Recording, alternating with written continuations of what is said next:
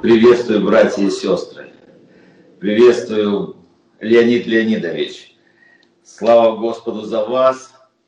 Я вот сидим, мы смотрим, семьей смотрим наше собрание, участвуем, молимся, поем вместе с вами, поклоняемся Господу. И должен сказать, что сердце мое наполнено радостью. Радостью от того, что Господь дает нам это собрание, Господь дал нам такое служение. И это славное служение. Можно сказать, что мы, имея такое служение, мы не унываем. Мы поклоняемся нашему Господу. Я, знаете, братья и сестры, посещаю многие церкви, бываю, встречаюсь с разными людьми. Большие церкви больше, чем наши, меньше, чем наша. Но я должен вам сказать, что ну, наверное, потому что у меня предвзятое мнение такое по отношению ко всему.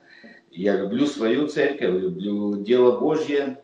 Я должен вам сказать, что вот этот дух, который, я уже не раз говорил, этот дух, который есть у нас, и это здравость служения, здравый, здравый во Христе, в рассуждении, в учении, в прославлении, э, как люди выглядят. И я радуюсь тому, что, несмотря ни на что, отсюда, из самого сердца Донбасса, продолжается прославление нашего Господа. Я благодарю Леонида Леонидовича, благодарю пресвитеров, благодарю диаконов нашей церкви, благодарю всех проповедников за то, что несется Слово Божье, проповедуется. Благодарю всех, кто жертвует. И сегодня вы пожертвовали на дело Божье. Вот э, там, в этих обстоятельствах, когда работы нет, работы мало, все это, и люди жертвуют, люди веруют. У нас уникальная церковь. Э, члены нашей церкви живут не только в разных городах, не только приезжают из разных городов, они живут в разных странах и на разных континентах. И люди продолжают считать себя членами нашей церкви, славят Бога, включают все, молятся. А какая у нас большая с вами аудитория, я чтобы не забыл, вот сейчас из Узбекистана сестра Татьяна написала, просит помолиться о ней, о семье. Там непростая ситуация. Также молитесь, дорогие братья и сестры, чтобы Господь благословил. Хочу выразить большое восхищение, благодарность тем, как мы поклоняемся нашему Господу. Вы знаете, сегодня благословили. Вот, вот, ну где еще так может быть, как не у нас только, когда молодежь выходит славит Господа, когда и молоденькие девочки выходят славить Господа. Когда брат Ярослав такой стих рассказал, прекрасный сегодня, и это видно, значит, кто-то его учит, кто-то кто работает с этими людьми. Я благодарю Господа за пение хора, Маргарита Васильевна, и все эти прекрасные певцы, сестры, братья молодцы. И брат Павел, как он соло сегодня пел, и это большое благословение для всех нас. Ну и, конечно же, Маргарита Васильевна, слава Господу за нее и за все служение. Чтобы я никого не забыл, потому что долго перечислять, а проповедовать надо, давайте скажем просто слава Господу за всех, за нас, за то, что Господь хранит и дает нам все потребное для жизни и благочестия. Дает нам разум верный во Христе Иисусе. Сегодня моя проповедь братья и сестры, так и называется во Христе Иисусе. Во Христе Иисусе. Слово Божье говорит много, чего мы имеем во Христе Иисусе. Если все перечислять, нам жизни не хватит. Все перечислить, что мы имеем во Христе Иисусе. Мы вообще-то те люди, которые живем во Христе. Кто во Христе, тот новая тварь написано. Древнее прошло, а теперь все новое. Мы уверовали во Христа. Бог во Христе спас нас. Он посадил на небесах. Он оправдал нас. И все это во Христе. Мы сыны Божьи во Христе по вере во Христа Иисуса. И все это говорит нам Слово Божье. Во Христа Иисуса мы облеклись. Библия нам говорит. И Бог благословил нас всяким благословением во Христе Иисусе да, Он посадил нас на небесах. Мы близки друг к другу. Вот мы близки друг к другу. Стали во Христе Иисусе. И это родство, это родство, которое Бог дает всем верующим во Христа Иисуса. Я сегодня, я вчера проповедовал в еврейском мессианской общине. Вот. Это те люди, которые из еврейского народа идут к Господу. Не так просто еврея привести. Хотя евреи нам Библию оставили, первые апостолы, все, все апостолы были евреи, Евангелие евреи написали. Но как трудно привести еврея к Богу. Но когда во Христе Иисусе еврей, он мессианский еврей становится. Это тот, который поклоняется Мессии. Это благословение Божье.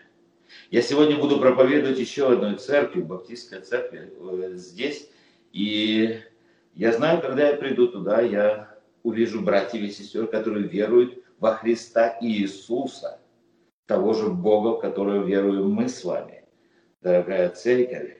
И мы имеем во Христе Иисусе великие благословения и здесь на земле, и в небесах. Но об этом мы можем долго говорить, и я думаю, мы еще будем много об этом рассуждать. Но сегодня, дорогие братья и сестры, мы готовимся, даст Бог, в следующее воскресенье, мы будем вспоминать голгофские страдания нашего Господа Иисуса Христа, нам будет предложено э, пасторами, диаконами, э, нам будет предложена трапеза, будет прочитано Слово Божье – о том, как Иисус Христос умер на Голгофском кресте, чтобы мы, имея веру в Него, имели жизнь вечную и жребий со священными, и прощение грехов. Чтобы мы имели исцеление, чтобы мы имели очищение наших грехов, чтобы мы имели бессмертие. И все это мы получаем во Христе Иисусе. И мы уже сегодня начинаем готовиться к вечере Господней. И вот сегодня я, как части подготовки и как часть пасторских обязанностей проповедовать о нашей вере во Христа Иисуса, я сегодня хочу вместе с вами читать послание к филиппийцам. Вторая глава с 3 стиха по 11. Здесь текст очень важный, он системный текст, он фундаментальный, он основополагающий, он обучающий нас веровать и жить, как угодно нашему Господу, и чтобы мы брали пример с нашего Спасителя Иисуса Христа.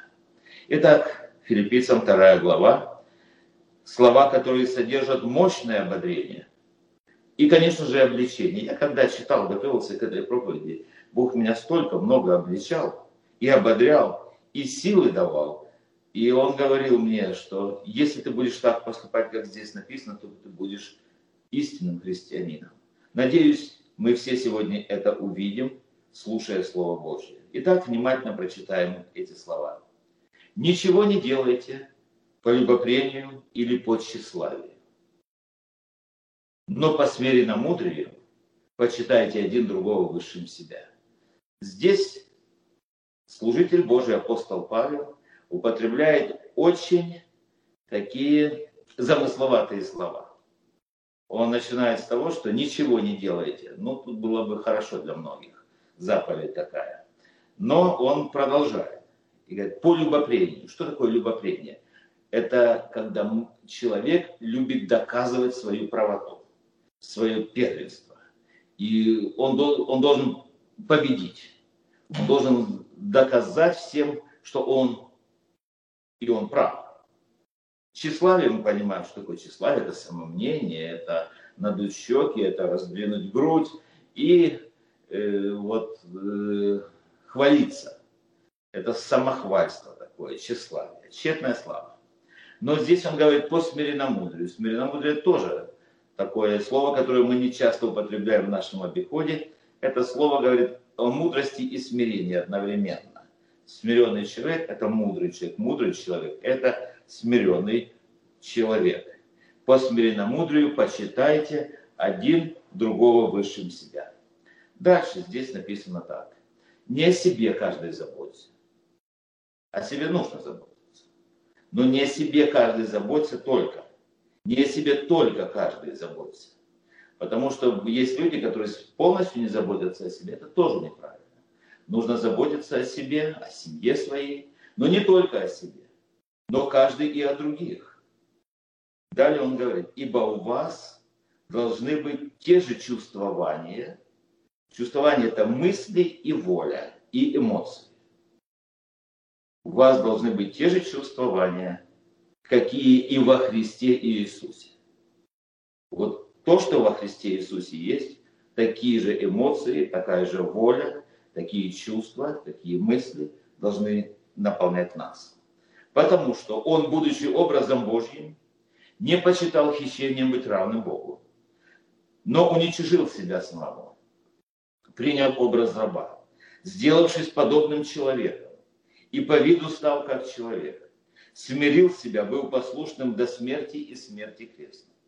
Посему и Бог превознес его и дал ему имя выше всякого имени. Знаете, братья и сестры, имя Иисуса Христа – самое высокое имя во всей вселенной. Пред именем Его преклоняются, трепещут небеса, земля и преисподняя.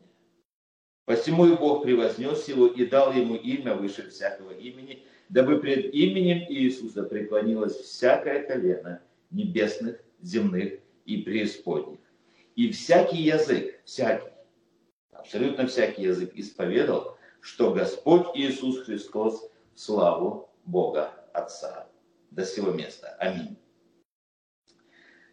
Создается такое впечатление, что святой апостол Павел, когда мы читаем эти слова, когда он писал эти слова, когда Дух Святой руководил им, то кажется так, что апостол заглянул э, в нашу действительность сегодня. Он заглянул в наши сердца, он заглянул в наши дома, в наши квартиры, в наши работы, на нашу учебу, в нашу церковь, в наши отношения. Он прислушался к нашим словам. Возможно, он понял, как мы думаем, и присмотрелся к нашим поступкам и с горечью заметил, что мы любим доказывать свою правоту. Скажите, не правда? Любим. Я сам такой, люблю доказывать свою правоту. Я люблю, когда я прав, я не люблю, когда, когда я не прав. Вот. Мы все, кажется, так. Мы ищем похвалы. Мы оставляем свои права. И кажется, что нам хочется позаботиться в первую очередь о себе. Но это нормально для мирских людей. Но что нормально для мирских людей, то абсолютно неприемлемо для верующих людей. И когда наш Спаситель Иисус Христос пришел на эту землю, сегодня мы будем смотреть на Него. Мы изучаем сегодня Бога. Мы изучаем Его характер. Мы изучаем, кто Он есть, какой Он, почему Он так поступает, Его сущность, Его природа. Это очень важно для детей и для взрослых. Изучать Бога. И изучать, изучить характер Бога мы можем только одним способом, по Его Святой книге, по книге Библии. Так вот, в этой слове своем, в книге Библии, Слово Божье, Господь и апостол Павел, как его служитель, запрещает нам принимать или перенимать мирской способ жизни.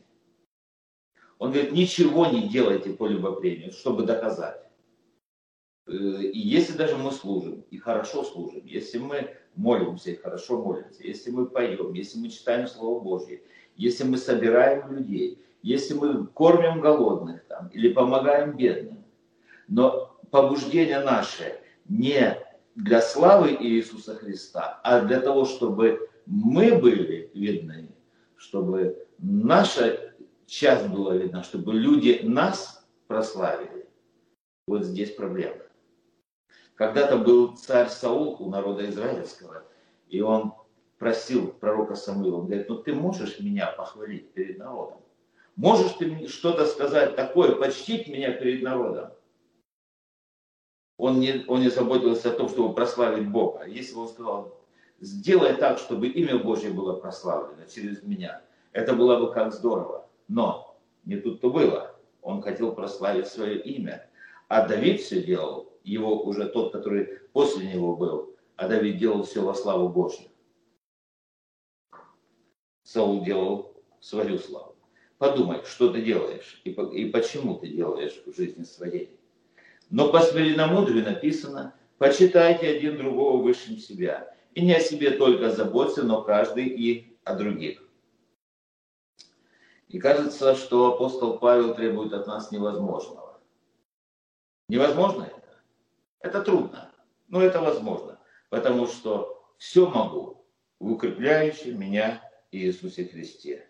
И он говорит, у вас должны быть такие же чувствования, те же чувствования, которые и во Христе Иисусе.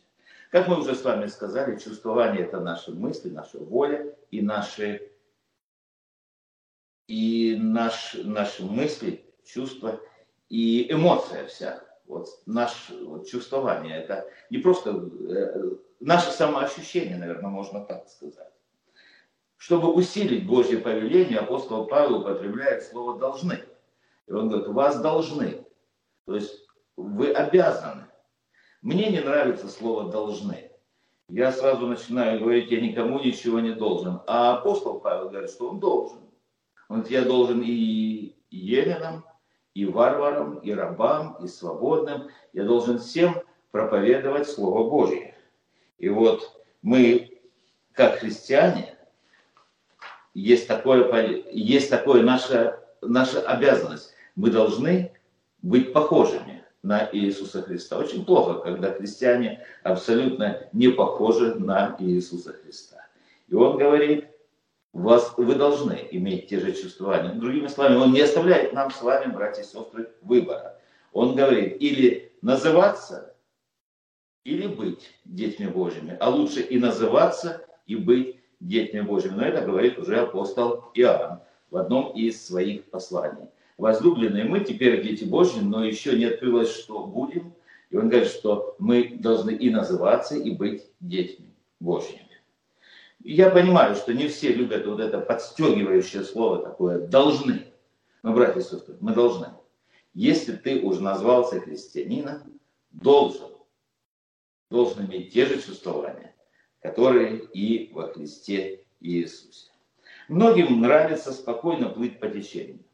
Вот пришел, вот покаялся, вот поверил, и вот пришел церковь. Тебя крестили, Библию подарили, портрет подарили, цветы подарили, руку пожали, писали э, в списке церкви, и человек живет себе спокойненько и живет как, как хочет. И имеет вид благочестия, когда приходит в собрание, а что там дальше?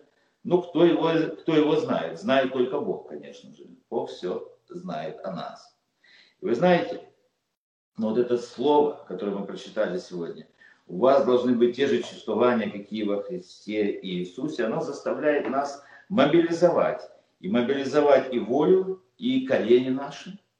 Колени, чтобы молиться Богу. Волю, чтобы, чтобы усилия предлагать для исполнения Слова Божьего. Потому что написано о дне Иоанна Крестителя, Царствие Божие силой берется. И употребляющие усилия восхищает его.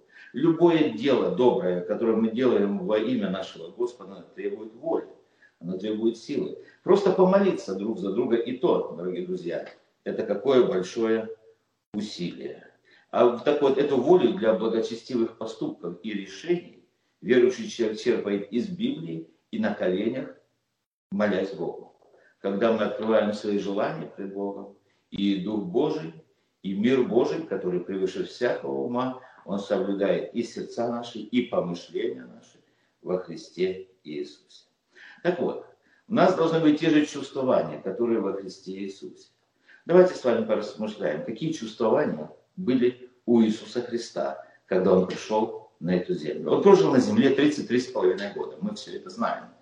И 30 лет из них практически это безызвестность. Только три с половиной года подробно описаны Словом Божьим – и то Библия говорит, что это только маленькая часть того, о чем Библия сказала нам, э, повествуя о, о делах и подвигах нашего Спасителя Иисуса Христа. И то, если бы все писать, всему миру не уместить бы книг, так пишет один из апостолов.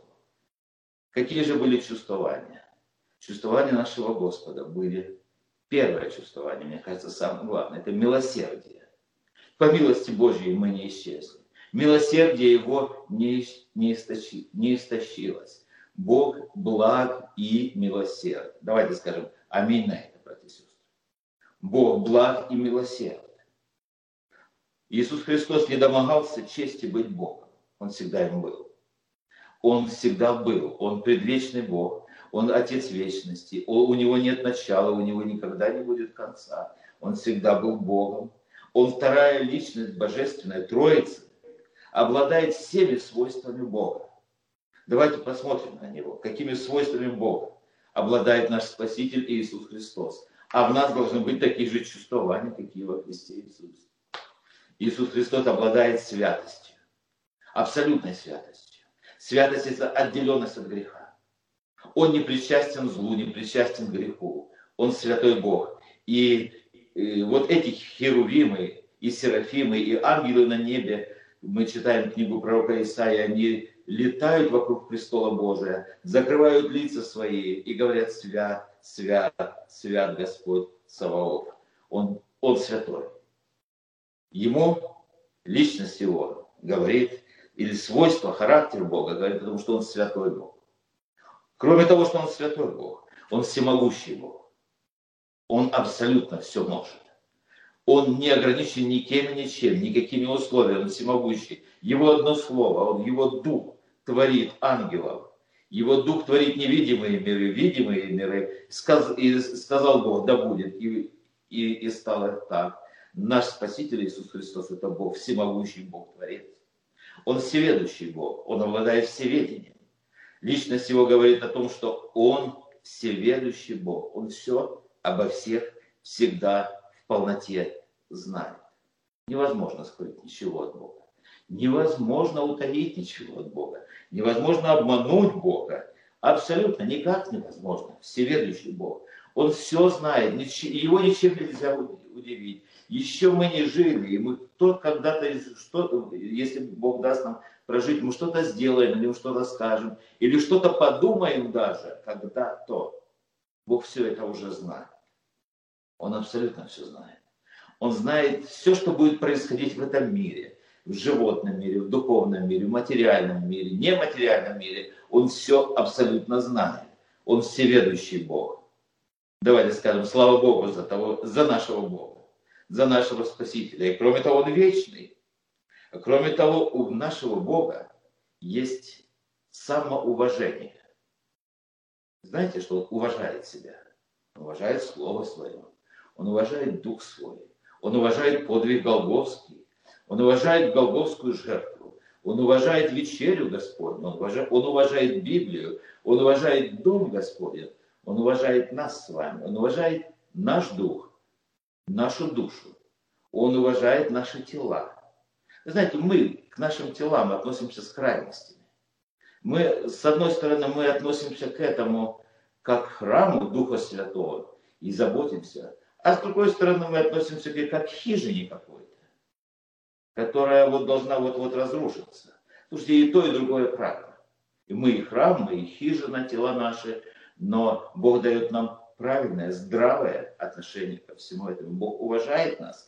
И поэтому Он дает нам, дал нам эти тела, в которых мы прославляем и поклоняемся нашему, нашему Богу. И Он говорит, не отдавайте ваши тела в орудие сатане, в орудие греху. Имейте уважение к себе, имейте уважение к своему телу, имейте уважение такое, какое Бог имеет уважение. Он имеет самоуважение и имеет уважение к нам. Вы знаете, Бог имеет уважение к своей собственной славе. Он Бог ревнитель. В книге пророка Исаии он говорит, я Господь, это мое имя, и не дам славы моей иному, и хвалы моей истуканам. Бог запрещает нам, верующим людям, и не только нам, всему, всем людям прославлять кого-либо, кроме Него самого. Исайя 42 глава, 8 стих. Иногда наша страна задумывается, я думаю, ну, немногие задумываются. Многие, многие думают, ну почему так, почему все это происходит. В конце концов, должны найти, найтись люди, которые скажут, перестаньте славить самих себя. Начните славить Бога. Начните славить Иисуса Христа. Начните, люди, славить Голгофскую жертву. Начните славить Дух Божий, и Бог начнет благословлять вас. Невозможно, когда мы славим то, что славить нельзя, чтобы Бог благословил. Бог есть ревнитель своего достоинства. Он ревнует о своем достоинстве. Он превосходно осознает свое величие. Он превосходно осознает свою славу. славу Творца. Он осознает свою славу как судьи всех людей. Он осознает вопиющую несправедливость человеческого отношения к Богу. И он говорит, сын чтит отца и раб господина своего. Он говорит, если я отец, то где почтение ко мне? Если я Господь, то где благоговение предо мной? Об этом пишет пророк Малахия. Бог говорит в книге пророка Малахия, 1 глава, 6 стих. Так вот, впадшее в грех человечество и словом, и делом постоянно оскорбляет своего Создателя. А когда человечество упало в грех, там еще, в саду Эдемском, человечество упало в грех, нарушило запрет Божий, нарушило волю Божью, а потом еще и Бога обвиняют в том, что такой запрет. И они обвиняют Бога в том, что Бог позволил это сделать и создал условия такие, что человек может пасть в грех. А Библия говорит, что они, познав Бога, не прославили Его как Бога и не возблагодарили, и славу нетленного Бога изменили в образ, подобный тленному человеку и птицам, и четвероногим, и присмыкающимся, и заменили истину Божью ложью, и поклонялись и служили твари вместо Творца, который благословен во веки. Аминь. Римлянам 1 глава с 20 по 25 стихи. Почему же Бог должен относиться равнодушно к такому поведению человека? Он говорит нам, у вас должны быть такие же чувствования, какие во Христе Иисусе. И Он проявляет нам милость. И Он проявляет нам долготерпение. Вот эти чувствования Он проявляет. И Он проявляет это долготерпение. Почему Он должен долго терпеть? Почему Он должен так поступать? Почему Он должен миловать? Вы знаете, человек тут действует по-другому. Человек-то сам действует по-другому. Человек мало кого милует. Кажется, такие простые вещи, которые, которые мы не придаем значения. Нам на, на руку, на лицо сел комар, и что мы делаем? Мы моментально бьем его и убиваем этого комара. Почему мы это делаем? И когда мы убиваем этого комара, у нас ни у кого не возникает никакой жалости, никакого сострадания. А что этот комар сделал? Да он ничего не сделал. Он просто жил и действовал, как комар действует. Но человек по праву владыки убивает. Мы каждый день дома кипятим воду. Когда мы кипятим воду в нашем чайнике, мы убиваем микробы, которые, бактерии, которые живут в этой воде, их там, они кишат там. И мы не задумываемся над тем, что мы совершаем суд над живыми созданиями по праву владыки. Но когда Бог смотрит на нас, вот тут у нас претензия. Мы, вот, вот здесь у нас вопросы. Мы говорим, Господи, да не суди нас строго. Вы знаете, вот люди пред Богом, они легче пустоты. Народы все как капли из ведра, Слово Божье говорит. Как пыль. Бог мог бы просто стряхнуть своей божественной рукой эту пыль. Он мог бы даже не заметить эту каплю, но он так возлюбил мир, Библия говорит, что отдал Сына Своего Единородного, дабы всякий, вот всякий, нас, на, живущий на этой земле, имел веру в Иисуса Христа, имел жизнь вечную. Мы много пытаемся действовать по любопрению и тщеславию. Вы знаете, даже в церкви, даже верующие люди. Верующие люди иногда даже праздники, такие как устроят духовные праздники, мы с вами устраиваем духовные праздники. Иногда верующие люди устраивают праздники для того, чтобы показать, а наш праздник был лучше, чем кого-то праздник, а наше прославление было лучше, чем чье-то прославление. Знаете, мы так поступаем, а Бог говорит, а к вы празднуете? Я когда смотрю на вас, и когда вы празднуете, он говорит, я не могу на это смотреть. Пока вы не покаетесь, пока вы не придете ко мне в смирении.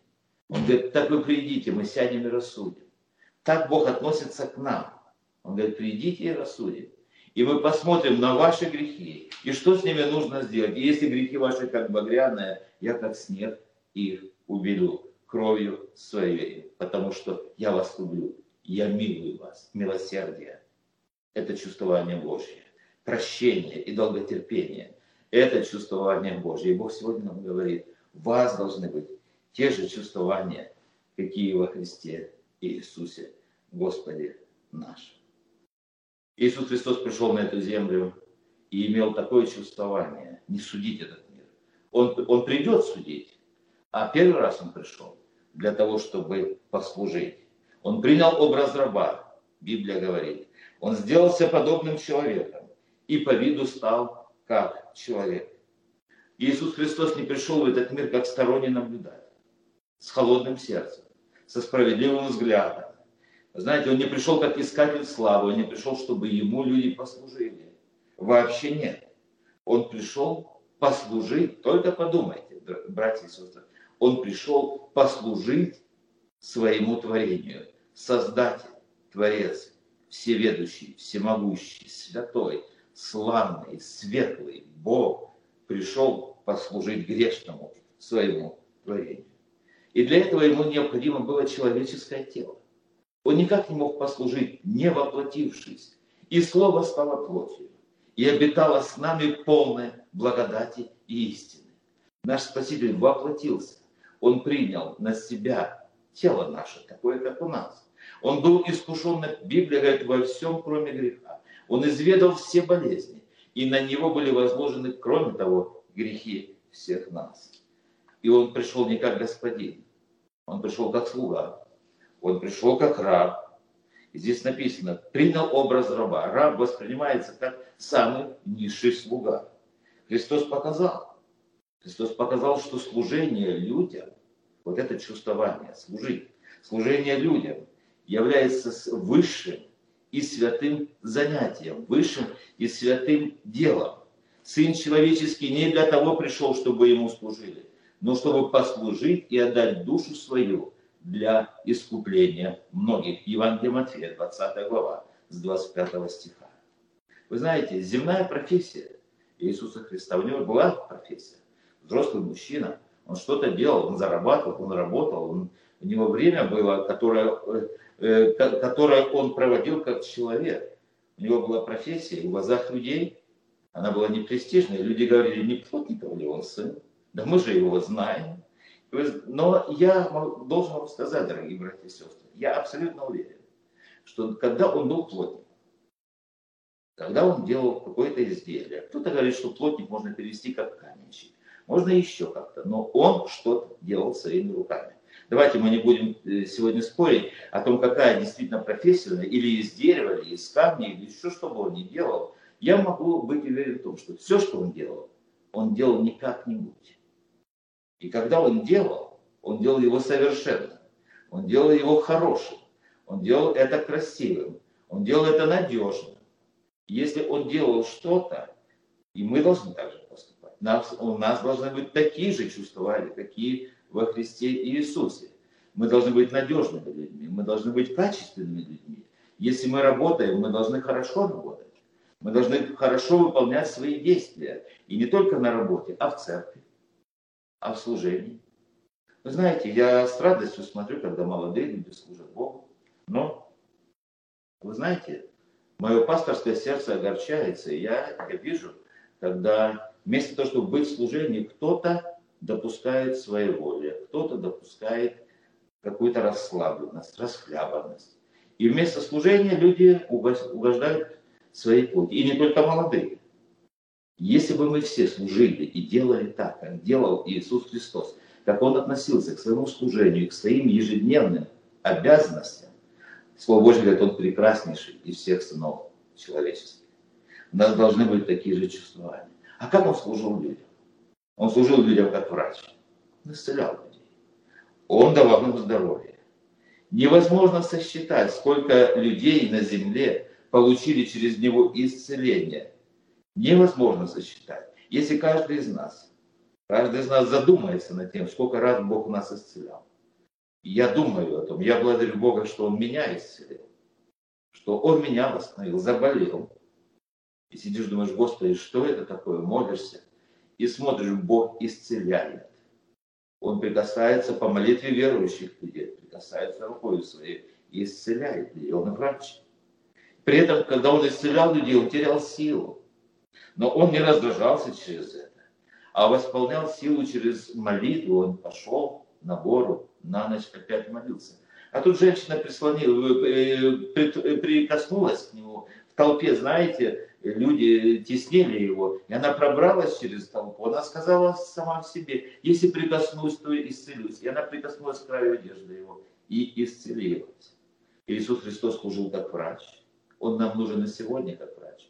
Иисус Христос служил людям как наставник. Он наставлял и сегодня наставляет. Что бы мы делали, где бы мы были, дорогая церковь, братья и сестры. Подумайте каждый себе, где бы ты был, если бы тебя не наставлял Иисус Христос день и ночь. Если бы Он тебя не наставлял через Слово Божье. Если бы Он тебя не наставлял через служителей церкви. Если бы Он тебя не наставлял через молитву, через Духа Святого, через обстоятельства жизни. Что бы с тобой было, если бы тебя не наставлял Иисус Христос? С какими проблемами люди к Нему только не обращались. Одни искренне обращались, другие, чтобы уловить Его в Слове.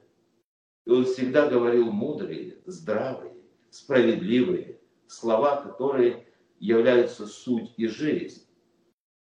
Он и сегодня твой наставник. Он и сейчас через эту проповедь наставляет. Он меня наставляет. Я проповедую, Он меня наставляет. Он меня обличает. Иисус Христос послужил как Спаситель. Он никого не погубил. Сколько бы грешников в ней пришло к Нему, Он никого не погубил. Он всем дал спасение. Он всем дал спасение. Всякого грешника, который, которого только видел, Он звал к спасению. И даже те, которые проклинали Его, те, которые насмехались над Ним, Он молился. Как вы думаете, что произошло с теми людьми, о которых помолился Иисус Христос? Вы думали об этом? Его распинают, а он молится, он молится Отцу Небесному. Ведь каждое слово, каждая молитва Иисуса Христа имеет непреодолимую, ничем не ограниченную божественную силу. А он молится и говорит, не умени им греха, прости им, ибо они не знают, что творят. Дорогой брат, дорогая сестра, как вы думаете, Бог Отец после такой просьбы простил этих людей? И простил ли он только этот грех, или он в этот момент простил всех их грехи? Подумайте только. Он служит людям как спаситель. Он щедрый Бог. Он дает всем. Он дает всем не мерою. Если ты просишь одно, Он дает тебе много. Он дает тебе намного больше, о чем ты просишь или о чем ты помышляешь. И вот эти чувствования Иисуса Христа, они должны быть и в нас. Иисус Христос был стойкий. Знаете, Он все преодолел. Он изнемогал, но восстанавливал силы свои.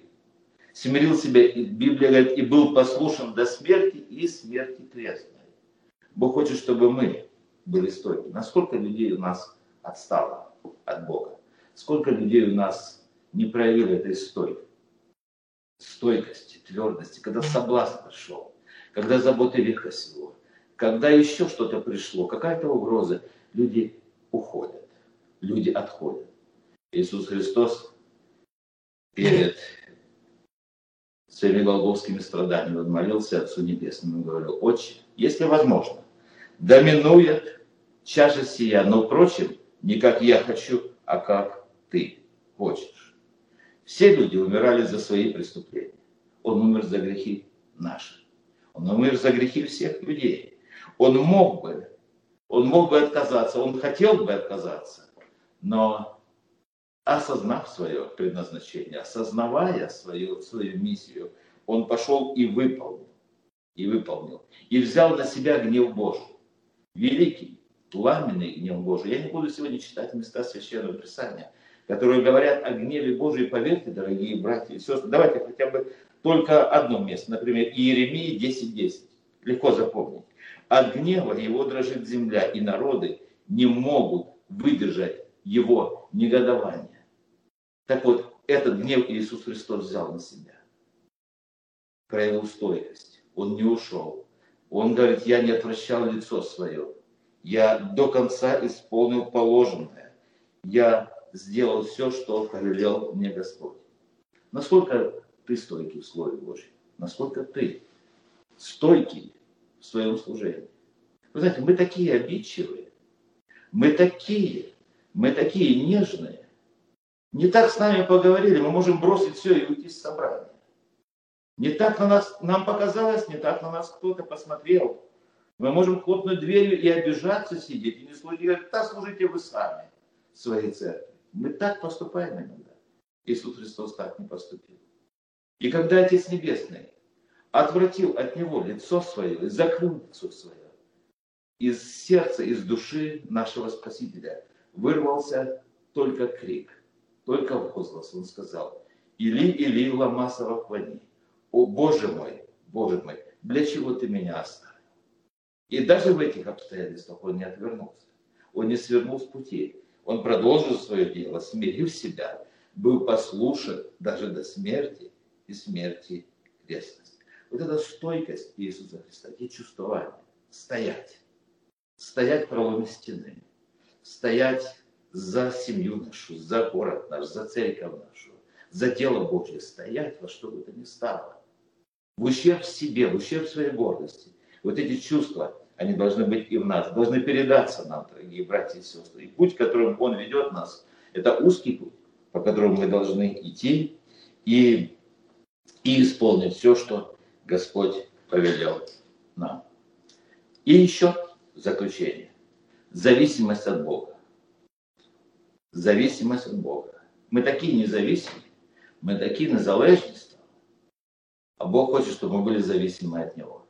Чтобы мы осознавали, чтобы мы осознавали, что без Него мы ничего не можем делать. Он так и сказал, без меня вы ничего не можете делать.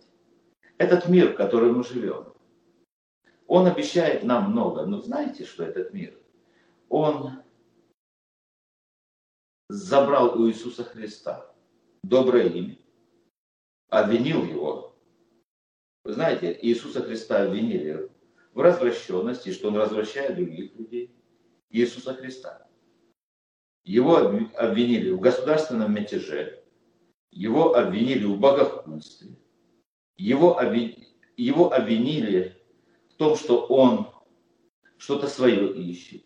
Этот мир отнял у Иисуса Христа свободу, знаете, его арестовали, его в конце концов убили. Этот мир отнял у него жизнь. Эти люди, ради которых он все делал, не жизнь у него вот И пригвоздили его к позорному кресту. Но Иисус Христос все свое упование возложил на Бога своего, и Бог его не подвел. И Бог никогда никого не подведет. Иисус Христос никогда никого не подведет. Написано, но Бог превознес его и дал ему имя выше всякого имени, дабы пред именем Иисуса Христа преклонилось всякое, всякое колено небесных, земных и преисподних. Если ты, если я, если мы будем зависимыми от Бога, независимы от мира, а от Бога, если мы будем стойки, если мы будем милосердны, если мы будем служить, если мы будем почитать один другого выше себя, такие же чувствования, какие во Христе и Иисусе, то вот это благословение, которое имеет Иисус Христос, Он делится с нами. И Он говорит, кто во Христе, тот новая тварь. Во Христе я посадил вас на небеса. Во Христе Иисусе я дал вам смысл жизни. Во Христе Иисусе я дам вам славу. И сегодня во Христе Иисусе всякий, всякий может получить спасение. И всякий может получить жребий со священным. Если ты придешь к Нему, если ты обратишься к Нему с молитвой и скажешь, Господь, Бог мой, без Иисуса Христа жизнь моя пуста, а в Иисусе Христе я имею все. Я имею благодать, я имею благословение, я имею спасение. Прими меня, Господь. Господь обязательно тебя простит и примет, и благословит тем благословением, которое ты можешь получить, мы можем получить только лишь во Христе Иисусе. Аминь. Давайте помолимся. Отче наш, сущий на небесах, да святится имя Твое, да придет Царствие Твое, да будет воля Твоя, и на земле, как на небе. Хлеб наш насущный дай нам на сей день, и прости нам долги наши, как и мы прощаем должникам нашим. И не веди нас в свои искушения, но избав нас от лукавого. Ибо Твое царство и сила, и слава во веки. И весь народ Божий сказал на это